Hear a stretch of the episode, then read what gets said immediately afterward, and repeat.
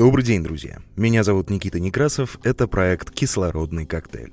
Мы делимся с вами новостями экологии Республики Армения и мира, а также беседуем со значимыми для экологической сферы Армении людьми. В минувшую среду вышло интервью с создательницей карты загрязнения воздуха Кристиной Логиновой. Рассказали про ее проект «Армаки» и поговорили о том, чем мы дышим. Послушайте или посмотрите обязательно. А сейчас к новостям. Башкирского экоактивиста Фаиля Алсынова приговорили к четырем годам колонии. Его судили по заявлению главы республики. Баймакский районный суд Башкортостана приговорил к четырем годам колонии общего режима экоактивиста Фаиля Алсынова, признав его виновным в возбуждении межнациональной ненависти.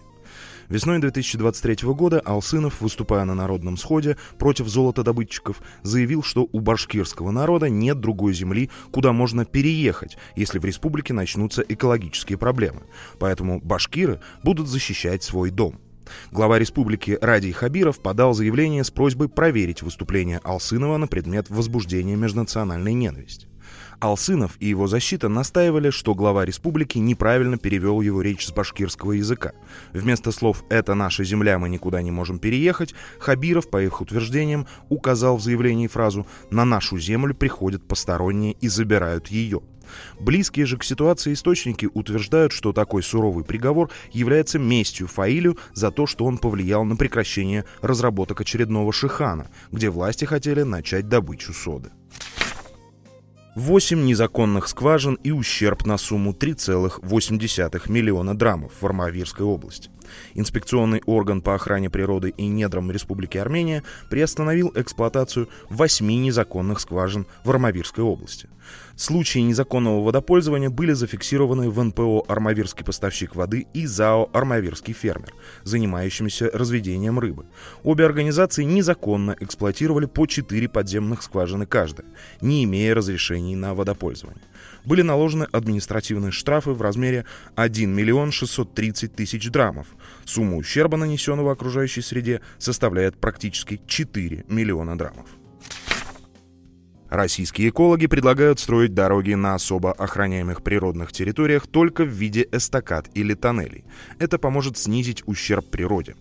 Экспертный совет по заповедному делу предложил строить дороги на особо охраняемых природных территориях только в виде эстакад и тоннелей, а вместо прокладки новых трасс реконструировать существующие. Эксперты направили предложение в Минприроды, Минтранс и другие российские ведомства. Чиновники обещали рассмотреть предложение. Экологи отмечают, что строительство дорог негативно влияет на заповедники, заказники, природные и национальные парки. Несмотря на это, в 2023 году в Сочинском нацпарке ради строительства трассы незаконно вырубили 9 гектаров леса, а в природном парке Волга-Ахтубинская пойма Волгоградской области стройка уничтожила места обитания редких видов животных и растений. Сейчас в зоне риска, предупреждают эксперты, находится Кавказский биосферный заповедник, нацпарк Лосиный остров и объект всемирного наследия ЮНЕСКО «Вулканы Камчатки». Авинян рассказал о судьбе теннисных кортов на Кольцевом бульваре. Их планируется ликвидировать. Мэр Еревана Тигран Авинян отреагировал на резонансную тему о теннисных кортах клуба «Арарат», расположенных в центре столицы, в четвертом секторе Кольцевого бульвара. Это произошло после того, как в местных соцсетях и пабликах возникло серьезное негодование как со стороны экологических организаций, так и со стороны обычных граждан. Согласно разработанному городскими властями плану озеленения бульвара, корты будут ликвидированы. Вместо них будут расположены аллеи, построены пешеходные и велодорожки, пандусы и лестницы, построены фонтаны и прочее. Кольцевой бульвар — единственная видимая зеленая зона в малом центре Еревана, поэтому его поэтапное восстановление является приоритетом.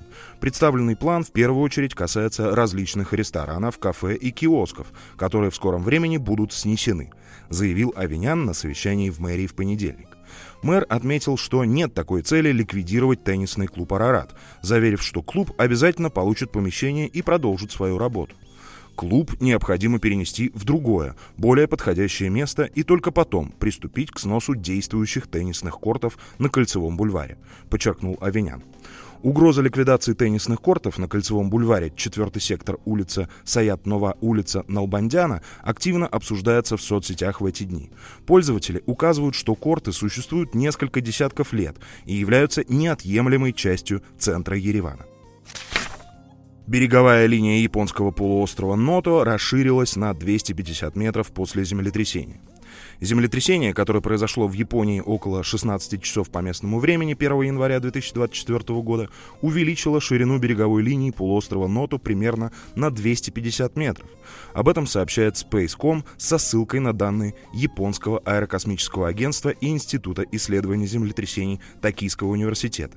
Землетрясение магнитудой 7,6 балла привело к гибели не менее шести человек и существенно изменило берега полуострова Нота, который находится в центре крупнейшего японского острова Хонсю. Сравнение спутниковых снимков до и после землетрясения и цунами показало, что морское дно поднялось над водой, осушило некоторые порты и создало новые пляжи. Ученые подсчитали все живые клетки Земли. Все организмы состоят из живых клеток. Хотя точная дата появления первых клеток представляет собой сложную задачу для определения, лучшие оценки геологов указывают на то, что это произошло не менее 3,8 миллиарда лет назад. Новое исследование, опубликованное в журнале Current Biology, проведенное исследователями из Института науки Вейцмана и колледжа Смита, предприняло попытку ответить на вопросы о том, сколько жизнь существовала и будет существовать на Земле. Каждый год на Земле поглощается около 200 миллиардов тонн углерода. Этот процесс использует неорганический углерод для создания энергии и органических молекул, необходимых для жизни. Результаты исследования позволили определить, что с момента зарождения жизни на Земле через первичное производство прошло около 100 квинтиллионов или 100 миллиардов миллиардов тонн углерода. Это впечатляющее количество, превышающее количество углерода на Земле в 100 раз – Сегодня первичное производство осуществляется в основном за счет наземных растений и морских микроорганизмов, таких как водоросли и цианобактерии. Однако в прошлом другие организмы, не полагавшиеся на кислородный фотосинтез, играли важную роль. Исследование также позволило определить количество жизни на Земле на сегодняшний момент. Это около 10 в 30 степени клеток. Это единичка и 30 нулей, чтобы вы понимали. Число называется 1 нонилон. С учетом текущих темпов первичного производства и клеточных популяций, ученые оценивают, что за всю историю Земли здесь существовало от 10 в 39 степени до 10 в 40 степени клеток. Однако, несмотря на впечатляющие цифры, время существования земной биосферы ограничено – в далеком будущем, когда Солнце станет ярче, Земля потеряет свою пригодность для жизни. Но до тех пор, пока она обеспечивает уникальную среду для разнообразия жизни, Земля остается особым объектом изучения в сравнении с другими планетами. Как растения находят источник воды, чтобы пустить корни в сторону влажной почвы? В 2017 году австралийские ученые обнаружили, что растения могут «услышать» в кавычках воду издалека и, ориентируясь на акустические колебания, журчание, направить к ней свои корни. Учитывая, что слух — это способность улавливать звуковые колебания и вибрации, растения вполне обладают слуховым восприятием. Например, заслышав жужжание насекомого опылителя, некоторые цветы начинают вырабатывать более сладкий нектар, чтобы его привлечь. Помимо аналогов органов слуха, у растений есть и голос. В 2018 году израильские ученые выяснили, что под воздействием стресса растения томата и табака издают ультразвуковые сигналы, передающиеся по воздуху. И добавлю чуть-чуть от себя – уже достаточно давно я читал исследование, в котором рассказывалось, что растения могут испытывать аналог боли при срывании, срезании, спиливании и при любой подобной манипуляции по телу, в кавычках, растения идет импульс, который ученые приравняли к боли. К чему это я? Растениям тоже больно, когда их убивают. О погоде. В Ереване до 21 января ожидается погода без осадков. С субботы до понедельника возможны осадки и туман. В регионах в эти дни ожидаются осадки в виде дождя и снега. В Араратской долине туман. Температура воздуха составит 4-9 градусов со знаком плюс днем и до минус 1 в ночные часы. Подробнее с погодными условиями можно ознакомиться на сайте meteomonitoring.am. В выпуске использованы материалы Эколур, Смола Медиа, N плюс 1, Экосфера, News Армения AM, Арм Гидромета. Благодарю вас за прослушивание и приглашаю к нам в Facebook, где можно пообщаться, задать нам вопросы и поделиться своим мнением. Поддержать нас финансово можно на Патреоне. Ссылка в описании к выпуску. На этом сегодня все. С вами был Никита Некрасов и кислородный коктейль. Полезен, как водоросли.